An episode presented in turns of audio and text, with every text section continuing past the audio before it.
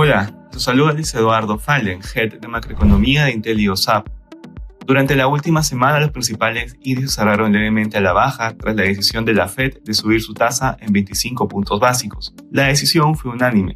La Fed sigue esperando una afectación a las condiciones crediticias tras la reciente turbulencia bancaria. De esta manera elimina el comunicado oficial el que sea necesario un endurecimiento adicional a la política monetaria, lo que invita a pensar que las tasas de interés habrían tocado un techo en el nivel actual del rango entre 5 y 5,25. Además, el mercado laboral vuelve a sorprender por su fortaleza. La creación de empleo vuelve a batir las previsiones. 253.000 versus 185.000 era lo estimado, además de superando el, lo anterior de 165.000. En este contexto, la tasa de desempleo se reduce hasta 3.4% desde el 3.5% anterior.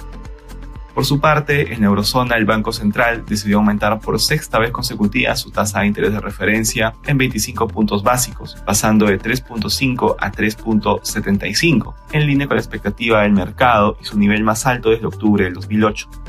Durante la conferencia, la presidenta del Banco Central, Christine Lagarde, afirmó que es muy claro que el banco no está pausando el ciclo de subida de tasas y que, entre comillas, sabemos que aún queda terreno por recorrer.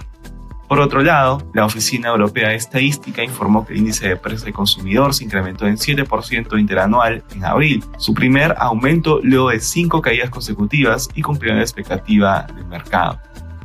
Finalmente, en Asia, los índices presentaron rendimientos negativos. El PMI manufacturero Caixin de China retrocedió 49.5 puntos en abril desde los 50 del mes anterior. Esta cifra llega por debajo de las expectativas del mercado de una subida de 50.3. Con este resultado, el índice cae por debajo de los 50 puntos que separa la contracción de la expansión en el sector manufacturero, fue de dos meses por encima de este umbral mientras el índice PMI de servicios Caixin de China retrocedió 1.4 puntos en abril hasta el nivel de 57.8. El resultado se sitúa levemente por debajo de lo esperado. A pesar del leve retroceso, el sector de servicios de China continúa expandiéndose y las empresas atribuyen el último aumento en la producción a la mejora de las condiciones del mercado y el mayor número de clientes.